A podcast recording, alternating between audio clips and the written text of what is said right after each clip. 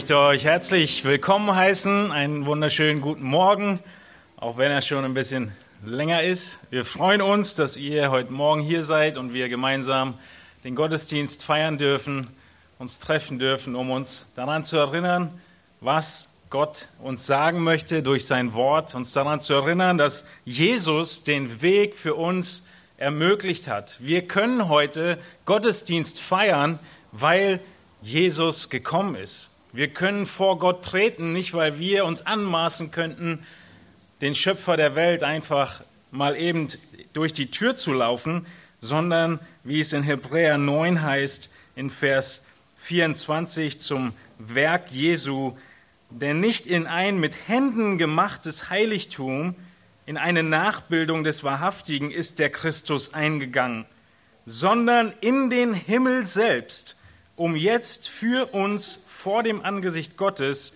zu erscheinen.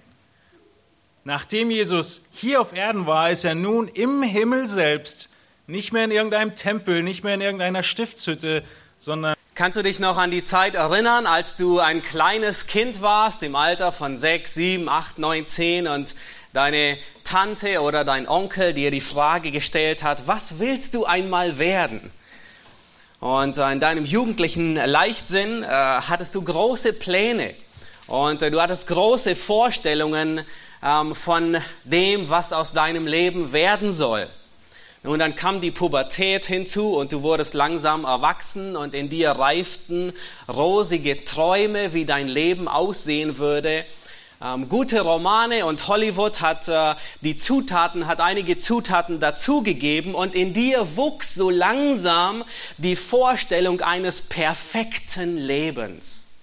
Das perfekte Leben. Nun, dreh die Uhr ein bisschen zurück, vielleicht fünf Jahre, zehn Jahre oder 15 Jahre. Was hättest du vor zehn oder vor 15 Jahren gedacht, wo du heute sein würdest? Wahrscheinlich sicherlich nicht in einer Gemeinde hier in Hellersdorf. Vielleicht hättest du ein ganz anderes Leben gewählt, wie das, was du gerade führst. Vielleicht hast du dir vorgestellt, einen besseren Arbeitsplatz zu haben. Vielleicht war dein Wunsch und deine Vorstellung ein Schwedenhaus und ein Traumhaus am See, aber nicht mitten in Berlin irgendwo zwischen ähm, einigen Häusern zu wohnen. Vielleicht hattest du andere Traumvorstellungen von deinem Ehemann. Nun, du willst nicht meckern über ihn und man kann sich nicht beschweren über ihn, aber an deine Hollywood-Vorstellungen ähm, kommt er nicht wirklich heran. Vielleicht hast du dir dein Studium besser vorgestellt. Ähm, sehr rosig, viel Spaß am Lernen, am Wochenende immer unterwegs sein und reisen und nur Freu äh, Zeit mit Freunden zu verbringen. Und die Realität sieht so aus, dass du kellnern musst, um dich über Wasser zu halten. Am Wochenende lernst du, statt zu reisen. Und für den Urlaub reicht das Geld nicht mehr aus. Vielleicht hast du dir eine andere Familie gewünscht, wie du eigentlich hast. Vielleicht hast du dir vorgestellt, dass das Familienleben etwas anders aussehen möge. Ein süßes kleines Mädchen, einen aufgeweckten Jungen, ein harmonisches Familienglück, wie man es in der Werbung sieht. Und die Ernüchterung, die sieht sehr anders aus. Vielleicht hast, hast du dir andere Kinder gewünscht, wie du sie hast. Vielleicht sündlose Kinder und bist überrascht über die ähm, Verdorbenheit des Menschen. Vielleicht hattest du Träume, die wie Seifenpla Seifenblasen zerplatzt sind und nicht aufgegangen sind. Und das ist das Thema, worum es heute gehen wird. Wir werden uns heute anderthalb ganze Kapitel ansehen im ersten Buch Mose.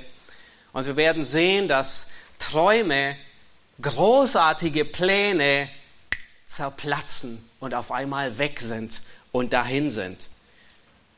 Und es liegt zum Teil daran, dass wir in einer gefallenen Welt leben, mitten um Sünde um uns herum.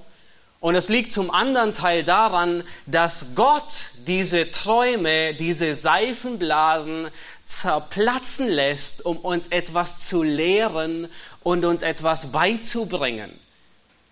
Nun, egal wie alt du bist, welches Geschlecht du hast, ich bin sicher, du hast Lebensträume oder Träume gehabt, die wie Seifenblasen zerplatzt sind. Selbst die Kleinsten unter uns, die haben schon ihre großen Träume und Vorstellungen, die manchmal nicht Realität werden.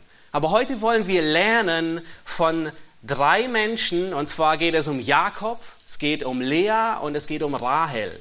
Von drei Menschen wollen wir lernen, wie Gott mit ihnen umgeht, wie Gott teilweise sogar ihre Träume zerplatzen lässt und sie in diesem Scherbenhaufen heranwachsen und leben, aber Gott dennoch sie segnet. Und wir wollen in diesen anderthalb Kapiteln in 1. Mose 29 bis 1. Mose 30, Vers 24, ja, das ist ein langer Text, den wir vor Augen haben, aber in diesen anderthalb Kapiteln wollen wir lernen, wie wir damit umgehen und welche Lektionen Gott seinen, seinem Volk, den Gläubigen erteilt. Wir wollen drei Lektionen lernen heute. Die erste ist, freue dich an Segnungen. Wir werden sehen im Leben von Jakob, im Leben von Lea, im Leben von Rahel schenkt Gott Segnungen. Und wir wollen lernen, dass es gut und richtig ist, sich an ihnen zu erfreuen.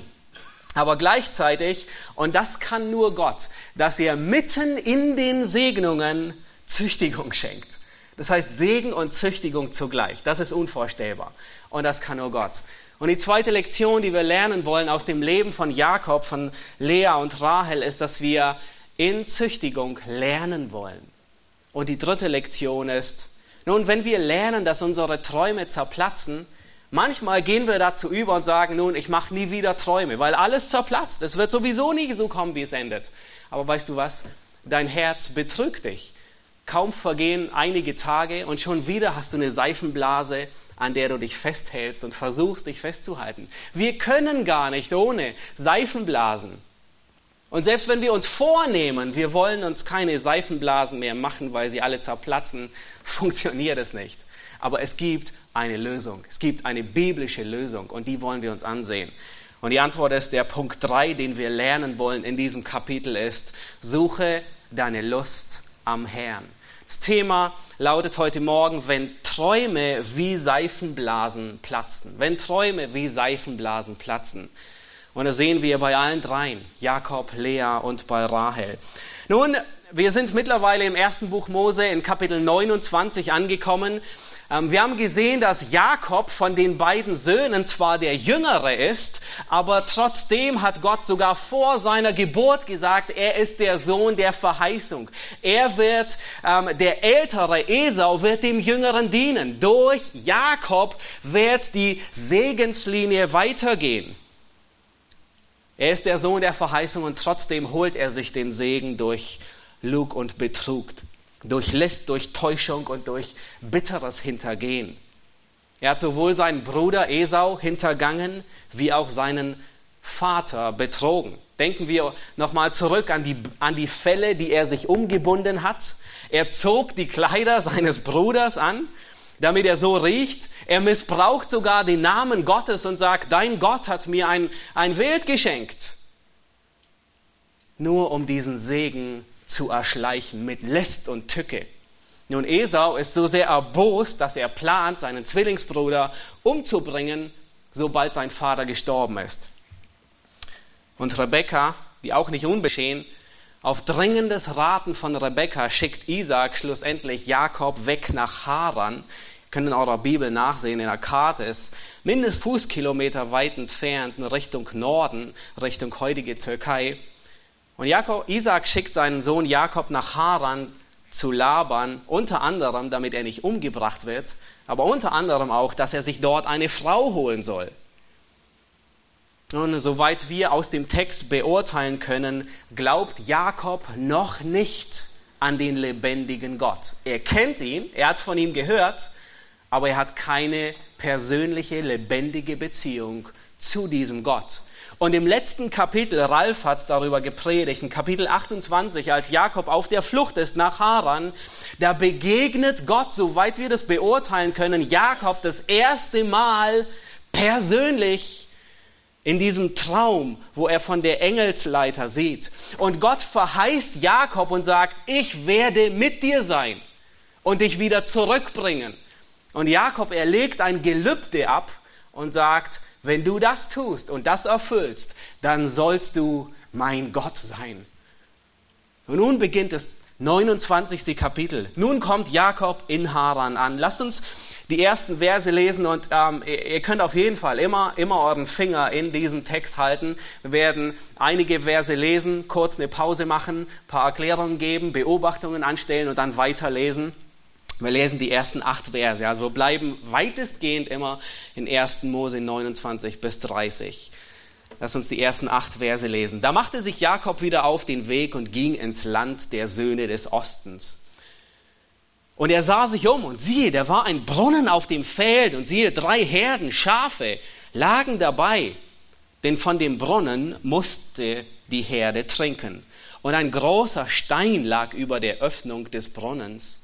Und sie pflegten alle Herde dort zu versammeln und den Stein von der Öffnung des Brunnens wegzuwälzen und die Schafe zu tränken.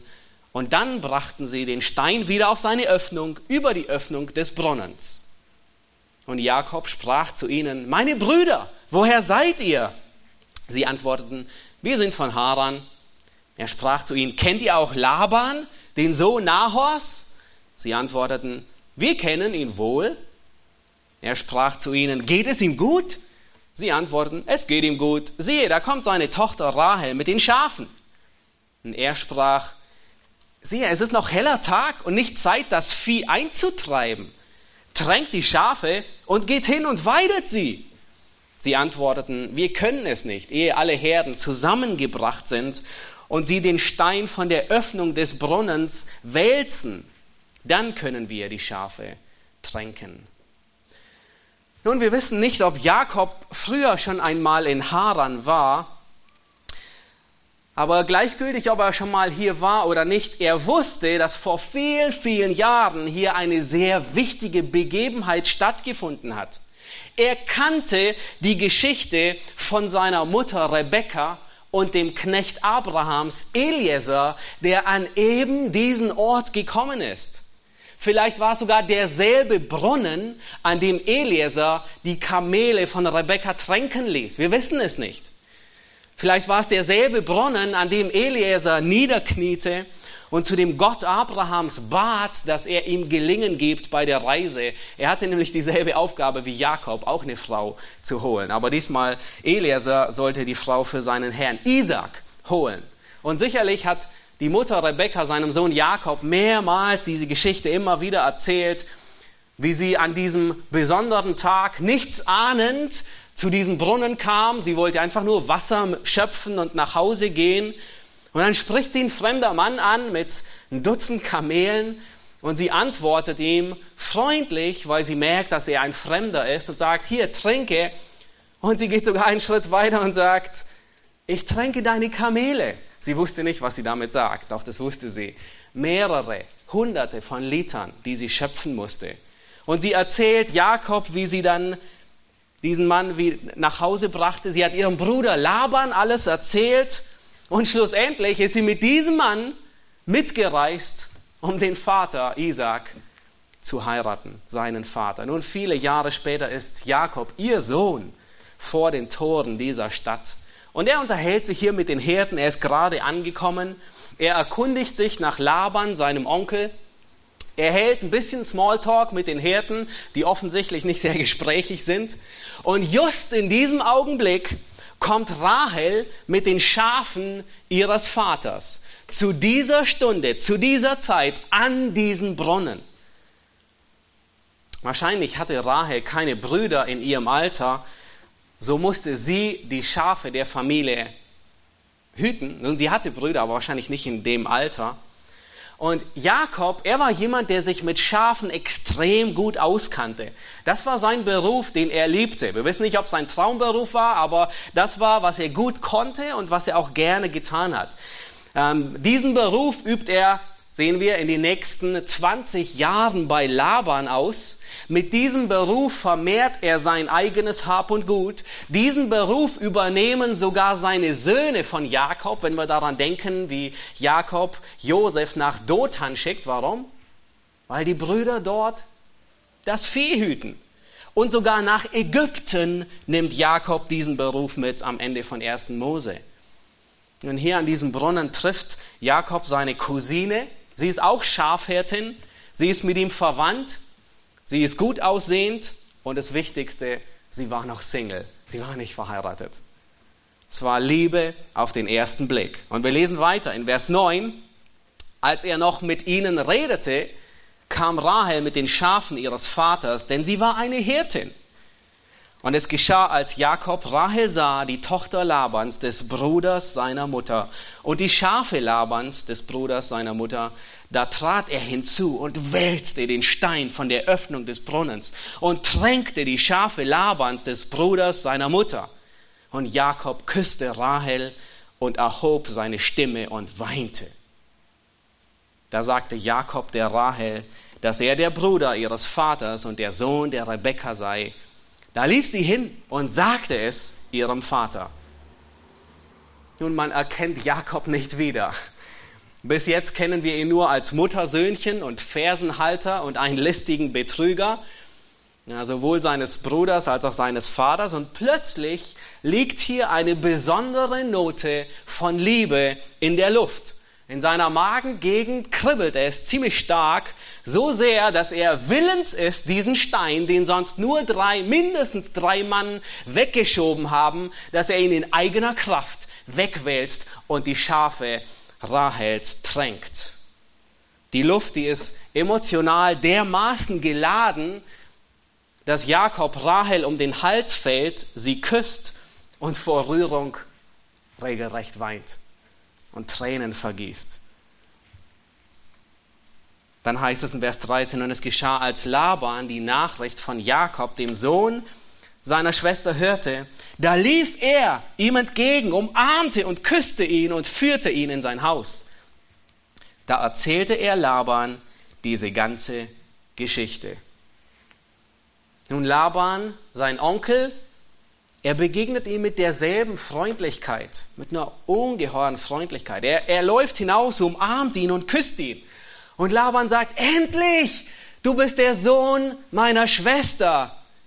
Jakob, erzähl, wie geht es dir? Wie geht es meiner Schwester? Wir wissen nicht, ob sie sich gesehen haben zwischendurch. Und Jakob, er beginnt die ganze Geschichte zu erzählen. Und er erzählt von Labans Schwester und er sagt, deine Schwester, meine Mutter, war 20 Jahre kinderlos, aber dann betete sie zu Gott, dem Allmächtigen, und sie wurde schwanger. Sie bekam Zwillinge, Esau, der Ältere, und ich bin der Jüngere. Und Jakob, er erzählt seinem Onkel von dem Linsengericht, er erzählt auch von dem Betrug, er erzählt, wie er mit List den Segen seines Vaters sich ergaunert hatte Wahrscheinlich fügt er hinzu und sagt, aber er stand sowieso rechtens mir, dieser Segen. Weil Gott hatte ihn mir verheißen. Und er fährt fort, Jakob, und er erzählt von den Mordplänen seines Bruders Esau. Und dann erzählt er und sagt, dass Rebekka ihn schlussendlich hierher geschickt hatte, um in Sicherheit zu sein. Und wer weiß, vielleicht hat er auch erzählt, dass er hier ist, um eine Braut für sich zu finden. Aber das wissen wir nicht. Und als Laban von all diesen Intrigen hört, von all diesem, von all diesem Betrug, denkt er in seinem Herzen, willkommen in meinem Reich. Neffe, du bist wirklich mein Neffe, aus demselben Holz wie ich geschnitzt. Aber er formuliert es ein wenig, ein wenig abgeschwächter. In Vers 14, lass uns sehen, was er in Vers 14 formuliert. Er sagt, er sprach Laban zu ihm, für wahr, du bist mein Gebein und mein Fleisch. Und das traf insbesondere auf den Charakter zu, den beide miteinander teilten. Und er blieb bei ihm einen Monat lang. Nun, Jakob tut, was er gut kann, und er macht sich nützlich. Er hütet die Schafe seines Onkels, wahrscheinlich den ganzen Monat. Und in Vers 15, da heißt es, danach sprach Laban zu Jakob, Solltest du mir darum umsonst dienen, weil du mein Neffe bist? Sage mir, was soll dein Lohn sein? Nun, dann gibt der Schreiber ein paar Hintergrundinformationen in Vers 16 und 17. Und Mose informiert uns und sagt, Laban hatte zwei Töchter. Die ältere hieß Lea und die jüngere Rahel. Und Lea hatte matte Augen, Rahel aber hatte eine schöne Gestalt und ein schönes Angesicht. Nun, hier die matten Augen bedeuten nicht, dass, dass ähm, Lea hässliche Augen hatte. falls ihr die Luther-Übersetzung habt, Luther, er übersetzt hier tatsächlich ein wenig wortgetreuer und er sagt, sie hatte sanfte Augen. Und das Wort, das hier gebraucht wird, wird meistens mit zärtlich, mit sanft, mit weich übersetzt. Und es deutet wahrscheinlich auf den Charakter hin, den, den Lea hatte. Und eher selten wird es mit schwach übersetzt. Hier werden, in diesem Vers werden die beiden Schwestern gegenübergestellt. Lea, sie hatte zarte, sanfte Augen, die wahrscheinlich auf ihr Wesen hindeuteten. Aber Rahel hatte die bessere Figur. Sie hatte ein hübsches Gesicht. In anderen Worten, die ältere, die ist ganz okay. Aber die junge, die ist umwerfend. Und die folgenden Verse, wenn man sie so liest, sie quellen über vor lauter Liebesglück. Da ist Liebe in der Luft, da ist Romantik in der Luft und Mose baut es so auf. Das ist, wie Mose es tut. Da sind Emotionen in der Luft, da ist Gefühlserregung, da sind Schmetterlinge. In Vers 18, da heißt es, und Jakob liebte Rahel und so sprach er, ich will dir sieben Jahre lang dienen, um Rahel, deine jüngere Tochter. Nun, so wie es aussieht, war Jakob nicht so wohl betucht wie Eliezer, als Eliezer vor vielen Jahren hierher kam. So wie es aussieht, waren Jakobs Taschen ziemlich leer. Und es erforderte einen Brautpreis, das wusste er, aber er hatte kein Geld. Und nun überlegt er sich und denkt, ich arbeite für Laban und dafür erarbeite ich mir seine Tochter. Nun, heute ist ein Brautpreis in unserer Kultur nicht mehr üblich, damals schon, heute ist es in anderen, in manchen Kulturen bis heute üblich, nicht bei uns. Und ein durchschnittlicher Brautpreis betrug ungefähr so zwei bis drei Jahresgehälter. Das war der übliche Brautpreis. Nun, Jakob und Laban, die handeln hier nicht. Es ist nicht wie auf dem Markt. Jakob sagt nicht, nun, ich diene dir zwei Jahre und Laban, nein, nein, nein, zehn Jahre. Und Laban sagt, okay, vier Jahre. Und Laban sagt, na, einigen uns bei sieben. Die handeln nicht, sondern vielleicht kennt ihr das auch. Es gibt Dinge, die sind einem so wertvoll und da sagt man, ich gebe alles, um das zu bekommen. Dafür zahle ich den doppelten Preis. Ich muss es haben. Und so ging es Jakob hier. Und Jakob sagt von vornherein, Rahel, die ist mir so kostbar, die ist so teuer. Laban, sieben Jahre diene ich dir. Mehr als das Doppelte, das sonst üblich ist. Vers 19, da antwortete Laban, es ist besser, ich gebe sie dir als einem anderen Mann. Bleib bei mir so diente Jakob um Rahel sieben Jahre lang und sie kamen ihm vor wie einzelne Tage, so lieb hatte er sie. Nun, alles gipfelt, merkt ihr die Spannung, die hier aufgebaut wird? Alles gipfelt und erwartet die bevorstehende Hochzeit. Die Szene, die ist filmreif. Es könnte glatt eine Hollywood-Verfilmung sein.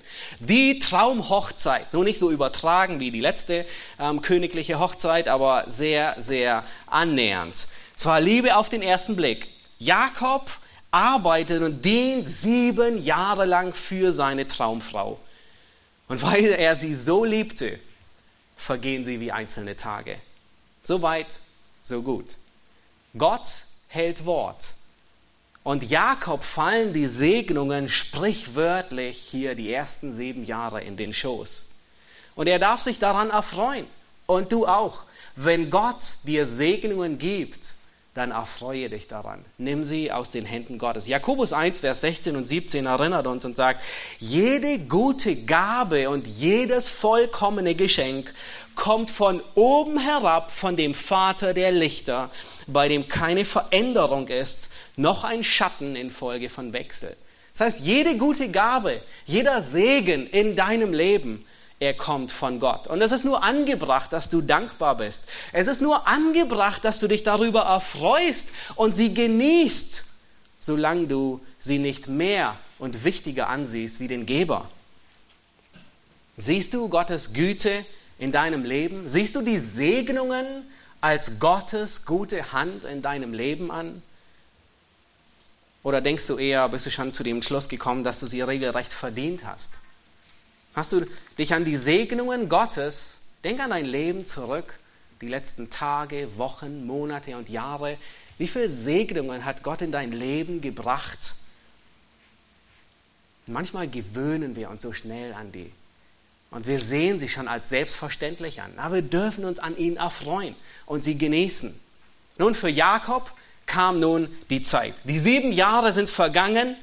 Er hat sieben Jahre gedient und gearbeitet. Und er, er will jetzt ernten, wofür er gearbeitet hat. Und in Vers 21, da sagt er, er spricht schon von seiner Frau, obwohl sie noch gar nicht verheiratet sind, aber weil es so sicher war, sagt er in Vers 21 zu seinem Schwiegervater, Onkel Laban. Und Jakob sprach zu Laban, gib mir meine Frau, dass ich zu ihr eingehe, denn meine Zeit ist erfüllt. In anderen Worten, meine Dienstjahre sind vollendet. Ich habe abgeschlossen. Da lud Laban alle Leute des Ortes ein und machte ein Mahl. Und es geschah am Abend, da nahm er seine Tochter Lea und brachte sie zu ihm hinein. Und er ging zu ihr ein. Und Laban gab seine Magd Silpa, seiner Tochter Lea, zur Magd. Am Morgen, siehe, da war es Lea. Nun, dies ist der Gipfel des ganzen Kapitels. Es ist ein Ausgang, der nicht erwartet wird. Und Mose, der Geschichtsschreiber, er tut es sehr häufig im Verlauf. Wir haben es schon so häufig gesehen, wenn wir uns daran erinnern, 1. Mose 3, die ganze Dramatik des Universums. Mose baut alles auf und es wird gesagt in einigen Wörtern, die Frau nahm und aß und gab ihrem Mann. Ja, das ist, das ist Mose. Er, er baut alles auf und dann kommt in einem Satz die, die, die Krönung, aber so ernüchternd. Und das ist, was hier geschieht. Mose baut das alles so auf und dann in einem Satz, am Morgen siehe, da war es leer. Entsetzung. Nun halten wir einen Moment inne und sehen uns an, was hier passiert. Laban, er organisiert die Hochzeit und er veranstaltet ein großes Mahl, das ganze Dorf holt er zusammen. Die Hochzeit, die läuft zunächst ab wie erwartet. Wahrscheinlich ein tolles Brautkleid, Gutes Essen, viel Essen, wahrscheinlich viel Spaß und Gesang, ähm, eine Menge gutes, guten Weines bis zum Abend. Nun, bei uns ist es Sitte, dass, der, dass in der Regel der Vater die Braut zum Traualtar führt. Offensichtlich gab es eine andere Regelung und in Haran war es offensichtlich Sitte, dass der Vater die Braut ins Zelt des zukünftigen Bräutigams führt. Und jetzt geschieht das Unerwartete. Laban er tauscht seine Töchter aus. Nun vermutlich lässt er Lea das Brautkleid anziehen, das Rahel den ganzen Tag angezogen hatte. Und dann bringt er Lea zu Jakob ins Zelt. Nun, was mit Rahel an diesem Abend geschieht, wissen wir nicht. Wir wissen nicht, was in ihr vorging, wir wissen nicht, wo sie war, ob sie gefesselt und geknebelt in einer Ecke saß wissen auch nicht, was in Lea vor sich ging. Aber es ist dunkel, kein Strom, keine Lichtquelle. Jakob, der ist gut angeheitert, weil Laban dafür gesorgt hat, dass sein Plan aufgeht. Und dann beginnt die Hochzeitsnacht. Und Lea gibt sich nicht zu erkennen, obwohl sie in der Nacht wahrscheinlich ein Dutzend Mal als Rahel angesprochen wird. Warum? Bleibt ein Geheimnis. Die Ehe, sie wird vollzogen und am nächsten Morgen wacht Jakob auf, mitten in einem Scherbenhaufen, sein ganzer Traum in einem Augenblick zerplatzt. Der Schock, der Jakob am nächsten Morgen in den Gliedern sitzt, der ist unvorstellbar. Und wir können uns ihn regelrecht vorstellen. Das ist wahrscheinlich das größte Entsetzen seines ganzen Lebens. Wahrscheinlich, wahrscheinlich hätte er viel lieber die Morddrohung seines Bruders durchlebt, wie das, was er an diesem Morgen erlebt hat. Sein ganzes Leben bricht in einem Augenblick zusammen. Er hat sich ein glückliches Leben mit Rahel vorgestellt und jetzt war alles, alles dahin. Da ist er aufgewacht mitten in den Scherben seines eigenen Hollywood-Traumes. Aber es hilft ihm nichts, dass er die Augen zuschläft, zumacht und weiter träumt. Die Realität hat ihn eingeholt. Und die ganze Dramatik beschreibt Mose hier in diesen, diesen wenigen Worten. Am Morgen, siehe, war es leer. Was für eine Ironie. Der Betrüger wird betrogen. Und es ist auffallend, dass Laban hier ausgerechnet in seiner Argumentation diese Worte gebraucht, die Jakob sehr vertraut sind. Laban spricht nämlich von der Jüngeren und der Älteren. Und Jakob kannte diese Worte. Sie klingen ihm in den Ohren. Wir wissen nicht, was Jakob an diesem Morgen dachte, was in seinem Kopf vor sich ging. Aber ich bin mir sicher, dass er an seinen Betrug, der schon ein paar Jahre zurücklag, erinnert wurde. Die Ähnlichkeiten, sie sind verblüffend. Und die Ironie, die ist fast schon sarkastisch. Damals hatte er, Jakob, den Jüngeren gegen den Älteren ausgetauscht bei seinem Vater. Jakob hatte den Älteren ausgetauscht und vorgespielt. Und was ihm jetzt geschieht, ist dasselbe. Laban hatte bei ihm die Ältere gegen die Jüngere ausgetauscht. Jakob, er bekam, was er verdiente.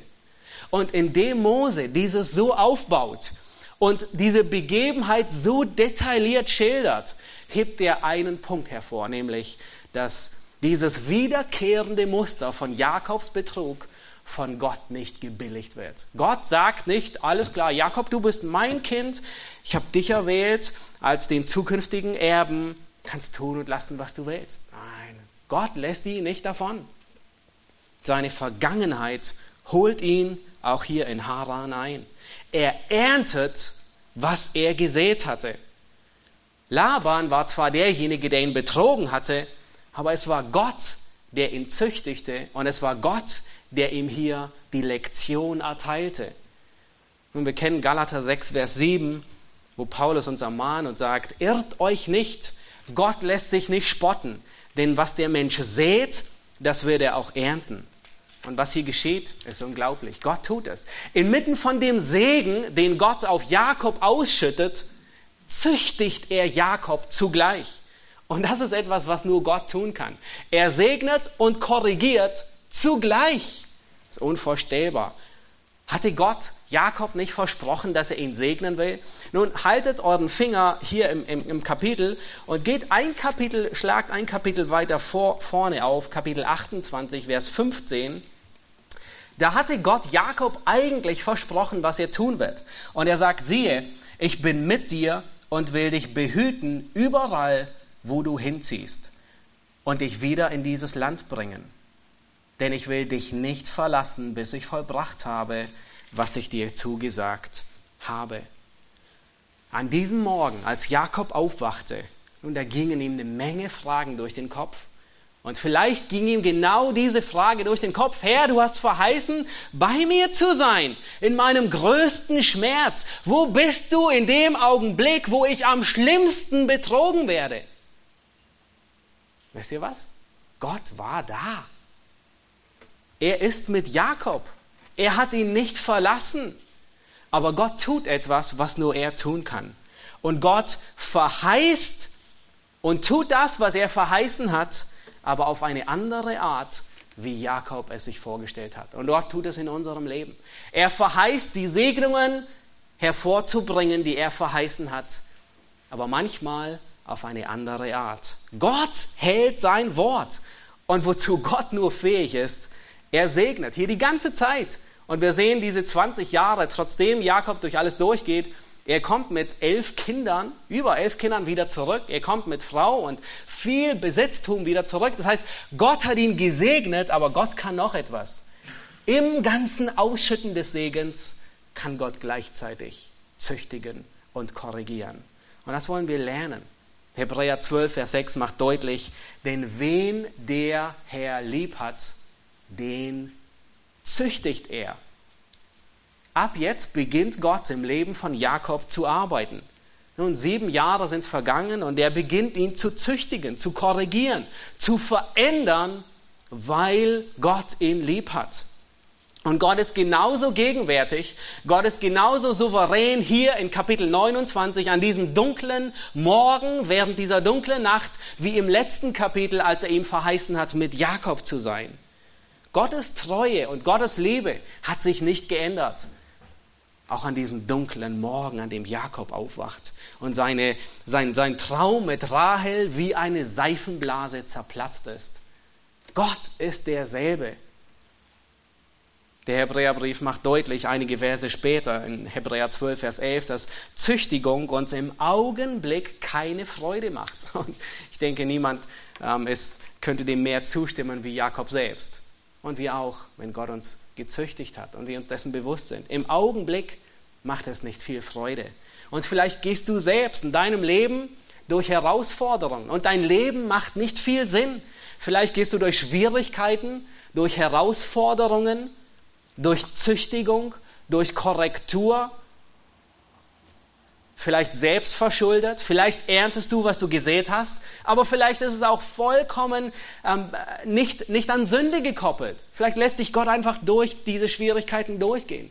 In Hebräer 2, Vers 10 macht uns der Schreiber deutlich, dass Gott seinen eigenen Sohn durch Leid vollkommen werden ließ. Und Christus war ohne Sünde. Das heißt, er, er lässt Leid zur Vollständigkeit hinzufügen. Gott ist fähig, in deinem Leben und in meinem Leben Segnung und Korrektur gleichzeitig herbeizuführen. Es kann sein, in einem Bereich wirst du gesegnet ohne Ende und gleichzeitig züchtigt dich Gott in einem anderen Bereich und bringt dich zurecht. Lerne aus der Züchtigung. Nun, wir lesen weiter und wir können uns vorstellen, als Jakob am Morgen seinen Schwiegervater zur Rede stellt, was so alles in ihm vor sich ging. Und es heißt in Vers 25, und er sprach zu Laban, warum hast du mir das angetan? Habe ich dir nicht um Rahel gedient? Warum hast du mich betrogen?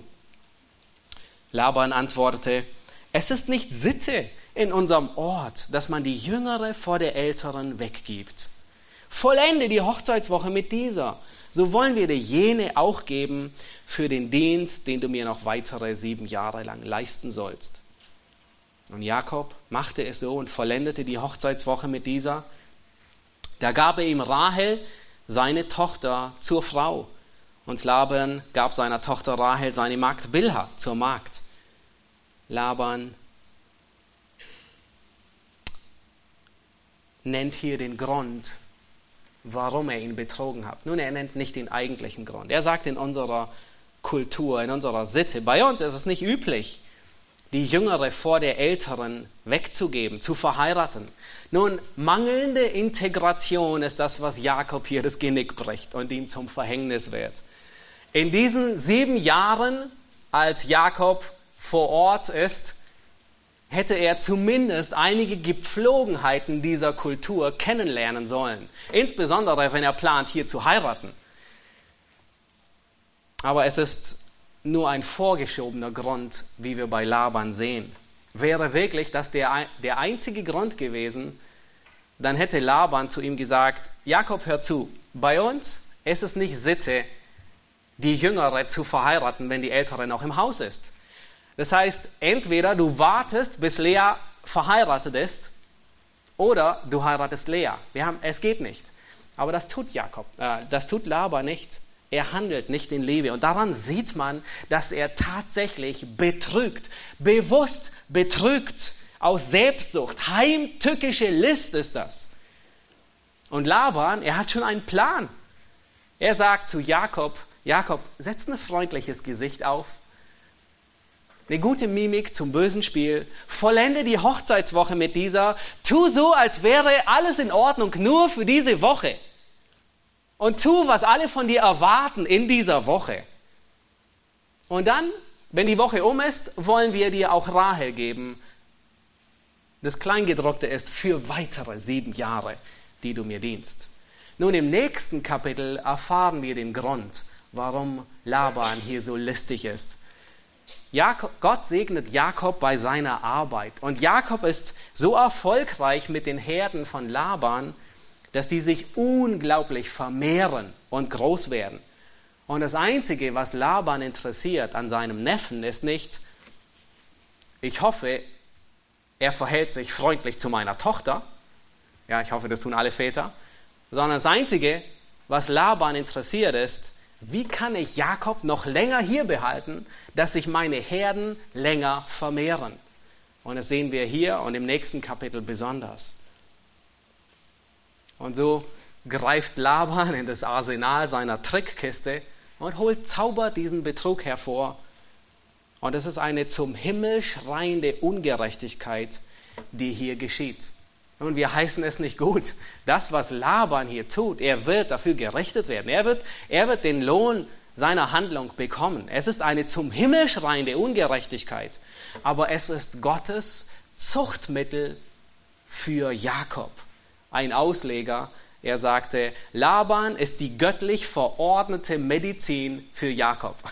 Laban ist die göttlich verordnete Medizin für, äh, nee, Jak äh, Laban ist die göttliche Medizin für Jakob. Nun, Jakob, er hat sieben Jahre gedient, eigentlich für Rahel, bekommt nun Lea. Und jetzt sagt Laban, sein Schwiegervater, zu ihm, ich gebe dir gleich nach der Hochzeitswoche Rahel dazu, aber du musst mir noch weitere sieben Jahre dienen. Ist nichts anderes wie in gewisser Weise ein Kredit. Er bekommt jetzt, was er will und muss ableisten, ähm, wofür er bezahlt. Es hört sich nicht so an, als ob Laban für seine zweite Tochter Rahel ebenso ein großes Festmahl macht, sondern steht einfach, er gibt sie Jakob. Nun, für Rahel beginnt das Eheleben nicht gerade mit ihrem Hollywood-Traum. Sie hat sich den Start ihrer Ehe wahrscheinlich ein bisschen anders vorgestellt. Und nun liegt ihr Traum und ihre Vorstellung im Scherbenhaufen zerbrochen. Jakob, er heiratet zwei Frauen in zwei Wochen. Im Verlauf des nächsten Kapitels stellen wir sogar fest, dass zwei Nebenfrauen noch dazukommen. Nun, vielleicht würden einige Männer sagen, das ist traumhaft, das ist paradiesisch. Vier, vier Frauen, aber das nächste Kapitel offenbart uns genau das Gegenteil. Jakob erfährt eins seiner düsteren Kapitel damit. Was Jakob hier tut, ist nichts anderes wie Polygamie. Das heißt, gleichzeitig verheiratet zu sein mit mehreren Frauen oder Personen. Und es war nie im Sinne Gottes. Es war nie im Sinne des Erfinders. Als Gott in 1. Mose 1 die Ehe erfindet und schafft, da ist es sehr einfach, ein Mann, eine Frau, ein ganzes Leben lang. Das ist, was Gott sich vorstellt. Und damals in, in, in vielen Kulturen war es durchaus üblich, mehrere Frauen zu haben. Aber es war noch nicht der ganze Ratschluss Gottes geoffenbart. Das bedeutet nicht, dass Kultur Sünde rechtfertigt. Und äh, wir sehen auch, dass gewisse Verordnungen erst später mit dem Gesetz Mose dazu kamen. Wir lesen nämlich in 4. Mose 18 genau das, was Jakob hier tut, dass man es nicht tun darf unter keinen Umständen. Selbst wenn jemand zwei Frauen nimmt, sagt Gott, dann, dann verbietet er, dass man zwei Schwestern gleichzeitig heiratet. Und den Grund nennt er, dass du sie nicht zur Eifersucht erregst, weil du bewusst zur Sünde provozierst, wenn zwei Schwestern gleichzeitig verheiratet werden. Und genau das ist das dunkle Kapitel, was Jakob hier erlebt. Nun lass uns weiterlesen, Vers 30. Da heißt es, so ging er auch zu Rahel ein und er hatte Rahel lieber als Lea. Und er diente ihm noch weitere sieben Jahre lang. Als aber der Herr sah, dass Lea verschmäht war, da öffnete er ihren Mutterschoß Rahel aber war unfruchtbar. Und Lea wurde schwanger und gebar einen Sohn, dem gab sie den Namen Ruben. Denn sie sprach, weil der Herr mein Elend angesehen hat, so wird mich nun mein Mann liebgewinnen. Nun, die folgenden Verse und das ganze halbe Kapitel, das folgt, bis Josef geboren wird, ist ein einziges Drama. Es ist ein Kapitel voller Eifersucht, voller Kampf. Es ist ein Kapitel des Armdrückens, wo eine Schwester gegen die andere Schwester kämpft und Armdrücken macht mit den Kindern. Dieses Kapitel, es beschreibt uns das Streben der Frauen nach Liebe, nach Anerkennung, nach Kindern und den Preis, den jede, bezahl, den jede willig ist, dafür zu bezahlen, wenn ihre Pläne durchkreuzt werden. Was auffallend ist, und wenn ihr Zeit habt, dem zu folgen oder in eurer Bibel zu markieren, achtet darauf, wie jede Frau ihren Sohn nennt. Und das sagt sehr viel über ihren geistlichen Zustand aus.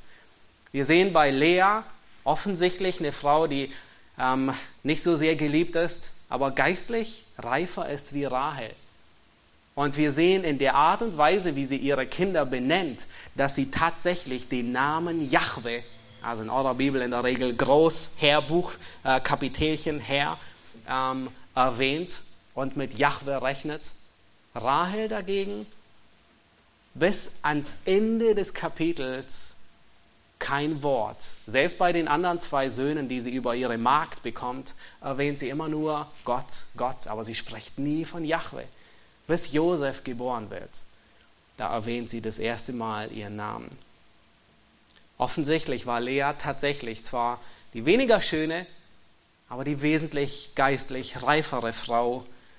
Und von ihr wird in der Geschichte Israels werden die größten Männer, die größten Stämme nachfolgen.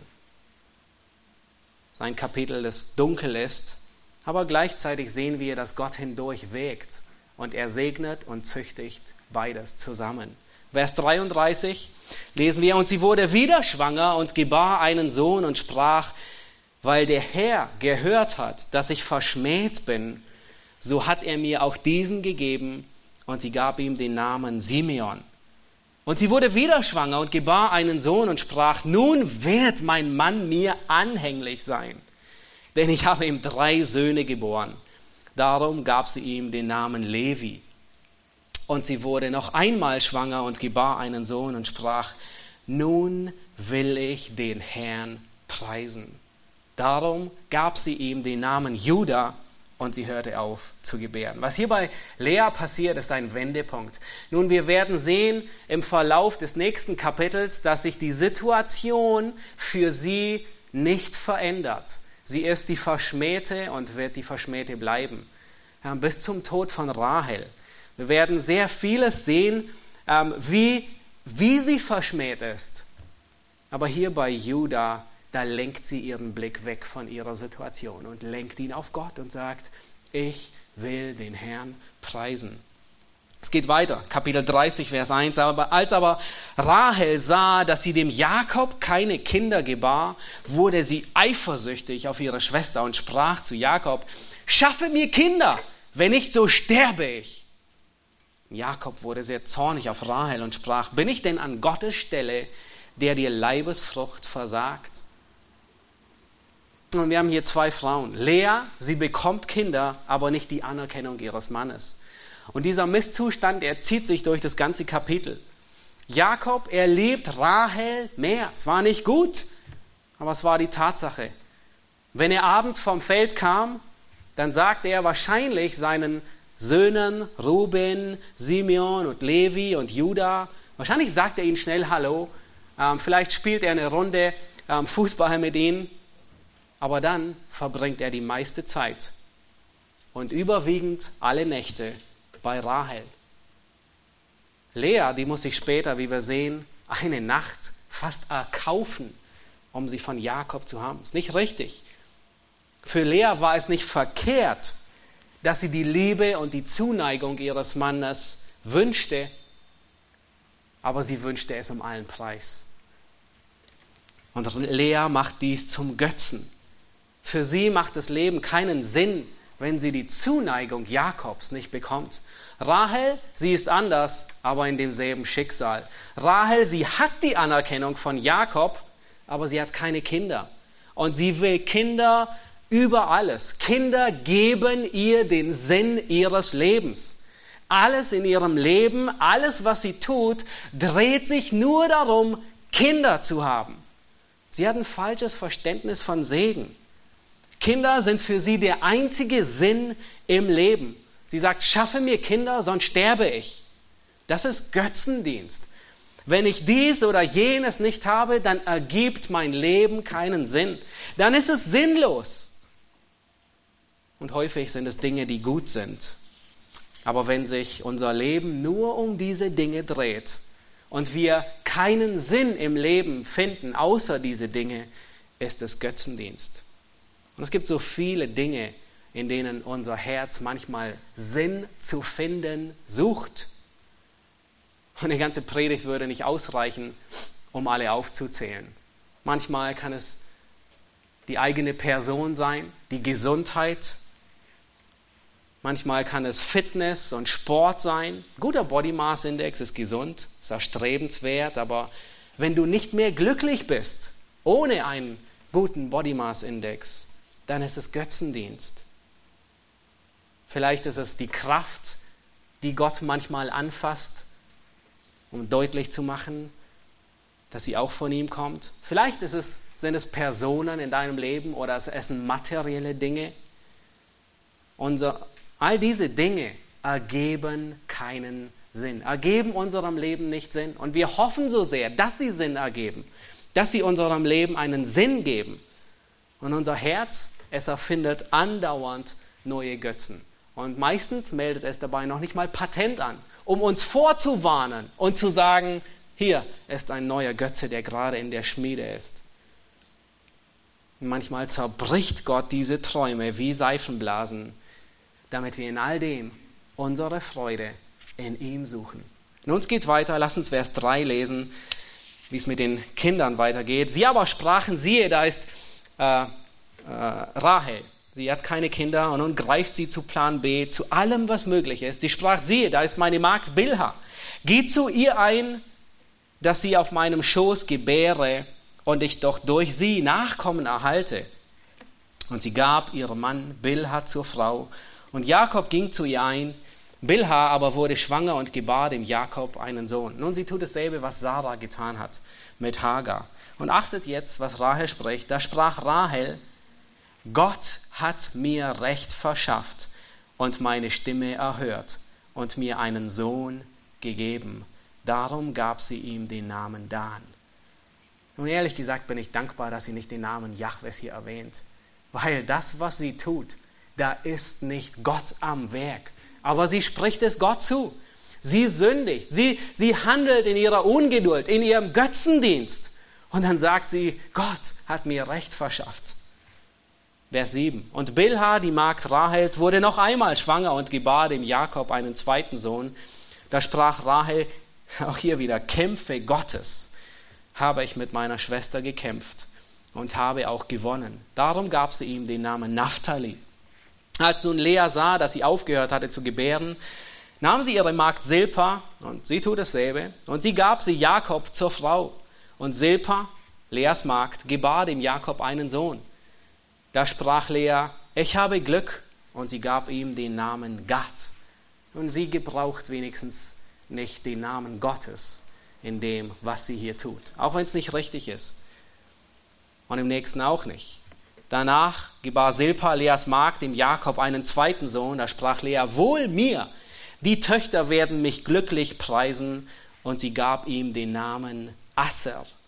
Ruben aber ging aus zur Zeit der Weizenernte und fand Alraunen auf dem Feld und brachte sie heim zu seiner Mutter Lea. Nun, der wahrscheinlich ungefähr vier Jahre alte Ruben, er geht hinaus aufs Feld und sieht eine Staude, ob er weiß, was es ist oder nicht, aber er bringt einige dieser Früchte nach Hause und diese Alraonen, das sind gelbe, kleine, stark angenehm riechende Äpfelchen, die Muskatnuss groß sind. Sie werden manchmal auch Liebesapfel genannt und äh, früher wurden sie als, als Beförderungsmittel der Fruchtbarkeit angesehen, also dass es besonders fruchtbar wird, wenn man diese isst. Ähm, Araber sehen es bis heute immer noch so an, ob es äh, nachgewiesen ist, ist fraglich. Aber Rahel, sie probiert alles aus, was geht. Und es hilft nicht. Und wir sehen hier bei Lea, sie gibt diese das, was sie für Fruchtbarkeit hält, ab. Dafür, das, da heißt es in Vers 14, da sprach Rahel zu Lea, gib mir einen Teil der Alraunen deines Sohnes. Sie, ant, sie antwortete ihr, ist es nicht genug, dass du mir meinen Mann genommen hast und willst auch die Alraunen meines Sohnes nehmen? Rahel sprach, er soll diese Nacht bei dir schlafen, zum Entgelt für die Alraunen deines Sohnes. Als nun Jakob am Abend vom Feld kam, ging ihm Lea entgegen und sprach, du sollst zu mir kommen, denn ich habe dich erkauft um die Alraunen meines Sohnes. Und er schlief in jener Nacht bei ihr, und Gott erhörte Lea, und sie wurde schwanger und gebar dem Jakob den fünften Sohn. Da sprach Lea, Gott hat es mir gelohnt, dass ich meinem Mann meine Magd gegeben habe, und sie gab ihm den Namen Issachar. Und Lea wurde noch einmal schwanger und gebar dem Jakob den sechsten Sohn. Und Lea sprach, Gott hat mich mit einer guten Gabe beschenkt. Nun wird mein Mann wieder bei mir wohnen. Und offensichtlich hat er die ganze Zeit nicht bei Lea gewohnt. Denn ich habe ihm sechs Söhne geboren und sie gab ihm den Namen Sebulon. Danach gebar sie eine Tochter, der sie den Namen Dina gab. Aber Gott gedachte an Rahel und Gott erhörte sie und öffnete ihren Mutterschoß. Und sie wurde schwanger und gebar einen Sohn und sprach, Gott hat meine Schmach von mir genommen. Und sie gab ihm den Namen Josef und sprach, das ist der erste Moment, wo sie den Namen Jahwe in den Mund nimmt, der Herr wolle mir noch einen Sohn dazugeben. Und wenn wir dieses Kapitel ansehen, was für ein Chaos, was für ein heilloses Durcheinander. Man könnte sich glatt schon die Frage stellen, wie kann aus diesem Elend, aus diesem Chaos etwas werden? Aber wisst ihr was? Gott verherrlicht sich durch diese chaotische, sündige, hoffnungslose, verzweifelte Familie. Und trotzdem das Familienleben so kaputt ist, baut Gott durch jeden einzelnen dieser Söhne eine ganze Nation auf. Und als die Israeliten später, zu dem Zeitpunkt, als Mose das ließ, äh, schrieb, all dies lesen, da war keiner, der stolz sein konnte auf seine Abstammung. Da war keiner, der sagen konnte, mein Stammesvater war der Held. Alle waren durchweg, endeten im einzigen Chaos. Aber durch dieses ganze Chaos hindurch wirkt Gott und er bringt aus dem Stamm Levi Mose hervor. Er bringt den hervor, der ganz Israel aus Ägypten herausführt und errettet. Aus der Sklaverei befreit. Aus diesem Stamm Levi kommt Aaron, der den Priesterdienst ähm, übt und der später das Volk versöhnt zwischen Gott und dem Volk. Aus dieser chaotischen Familie geht der Stamm Juda hervor. Aus diesem Stamm Juda bringt Gott niemand anderen wie David hervor. Ein Mann nach dem Herzen Gottes. Und schlussendlich bringt Gott aus dieser chaotischen Familie, aus dem Stamm Juda, von den Nachkommen Davids, seinen Sohn Jesus Christus hervor, den Messias aus dieser Familie. Und überwiegend werden kommen alle aus der Nachkommenschaft Leas. Wenn sie zu Lebzeiten gewusst hätte, was ihre Nachkommen, was aus ihr Nachkommen wird, sie hätte ihre zerbrochenen Träume und ihren Scherbenhaufen nicht so angesehen, wie sie ihn angesehen hat. Hätte sie das angenommen, was Gott ihr gibt, sie wäre mit einer ganz anderen Einstellung durch das Leben gegangen, ohne Meckern, ohne Klagen. Wir lernen so viel in diesem Kapitel. Gott kann einen kaputten Scherbenhaufen benutzen, um sich selbst zu verherrlichen. Und das tut er in deinem und in meinem Leben genauso. Einer der Ausleger sagt, und ich fand diesen Satz so großartig, er sagt, Gott kann die Zielscheibe mit einem krummen Pfeil treffen. Das können wir nicht. Gott kann die Zielscheibe mit einem krummen Pfeil treffen. Und das ist unsere Hoffnung und das ist unsere Zuversicht, die wir haben, dass Gott im Leben derer, die ihn lieben, alles zum Besten führt. Auch wenn die Wege so schief und so krumm sind wie im Leben Jakobs. In diesem Kapitel lernen wir, dass Hollywood-Träume zerplatzen. Bei allen dreien. Bei Jakob, er stellt sich ein anderes Leben vor. Bei Lea wünscht, sie wünscht sich ein anderes Leben. Rahel, sie ist glücklich mit dem Mann, aber sie wünscht sich Kinder. Und wir lernen, wenn Gott Träume in deinem und meinem Leben zum Platzen bringt, dann tut er es nicht, weil er ein Spielverderber ist, sondern er tut es, weil er dich und mich liebt. Und es kann sein, dass er sogar unterschiedliche Menschen dafür gebraucht, Menschen, die dir nahe stehen und die du sogar liebst. Es war hier sein Schwiegervater, den Gott benutzt. Wenn Gott diese Erziehung in unser Leben bringt, dann wollen wir lernen. Und diese Unterweisung Gottes, sie tut meistens weh. Aber er will uns lehren, dass unsere Seele Ruhe findet allein in Gott. Er will uns lehren, dass wir zu der Erkenntnis kommen, Christus ist alles, was ich habe und alles, was ich brauche. In Christus finden wir unsere Identität und nicht in Kindern, nicht in der Liebe des Ehemannes, nicht in einer glücklichen, harmonischen, Hollywood-artigen Ehe. In Christus finden wir den einzigen Sinn unseres Lebens. Und wenn du noch nicht gerettet bist und wenn du auf der Suche bist, mit Gott versöhnt zu finden, dann kannst du so lange suchen, bis du zum Kreuz kommst. In Christus findest du die Vergebung, die Versöhnung mit Gott selbst. Und Paulus erinnert uns und sagt, dass wir in ihm, Christus ist alles, was wir haben und alles, was wir brauchen. In ihm sind wir mit jeder geistlichen Segnung gesegnet worden. Psalm 37, Vers 4 erinnert uns und sagt, habe deine Lust am Herrn. Das heißt, was, was soll nochmal unsere Seifenblase sein? Unsere Seifenblase ist Christus und er ist keine Seifenblase.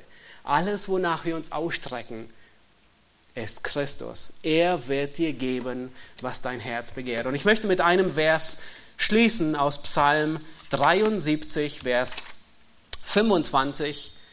Und das ist der Psalm, in dem Asaf Ruhe findet für seine Seelen. Das ist der Psalm, wo du und ich, wenn du denkst, dir geschieht eine zum Himmel schreiende Ungerechtigkeit, wenn du denkst, dass Träume zerplatzten wie Seifenblasen, wenn du denkst, dass du ein anderes Leben verdient hast, wie du es lebst. Wenn du dir wünschst, ein anderes Leben zu führen, dann ist es der Ort, wo wir hinkommen müssen. Das ist der Ort, wo Gott Asaf hingebracht hat. Das ist der Ort, wo Gott dich und mich hinbringen will. Und ich lese nach der Luther-Übersetzung, Luther er in seinem guten Blum, blumenhaften Ausschmücken formuliert er es wie folgt. Ich habe es mir extra in meine Schlachterübersetzung reingeschrieben. Psalm 73, Vers 25. Da kommt Asaf zu dem Schluss. Dahin, wo du und ich hinkommen sollen. Er sagt, wenn ich nur dich habe, so frage ich nichts nach Himmel und Erde. Das ist, wo Gott dich und mich haben will. Dass wir ihn als alles ansehen, was wir wollen, als alles, was wir brauchen, als alles, was wir haben. Wenn ich dich habe, so frage ich nichts nach Himmel und Erde. Lass uns aufstehen, ich möchte zum Schluss beten.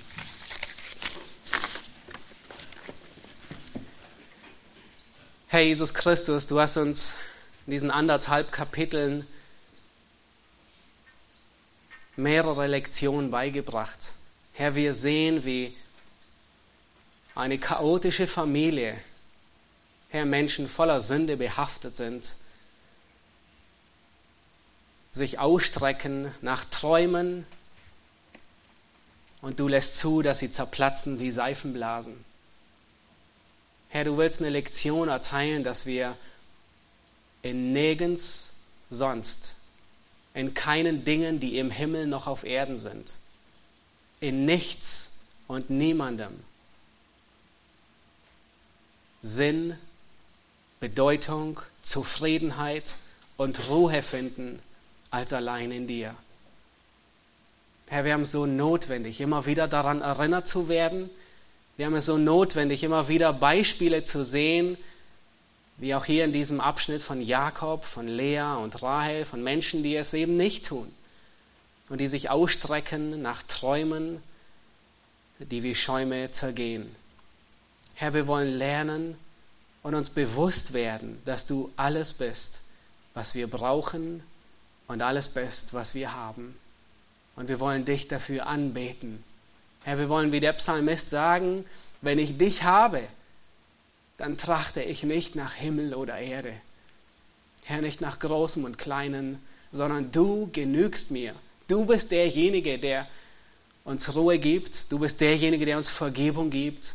Du bist derjenige, der Versöhnung gibt, der uns rechtfertigt, der Sinn in unserem Leben ergibt. Und dafür wollen wir dich anbeten. Amen. Wir bleiben stehen und wir singen noch ein gemeinsames Lied.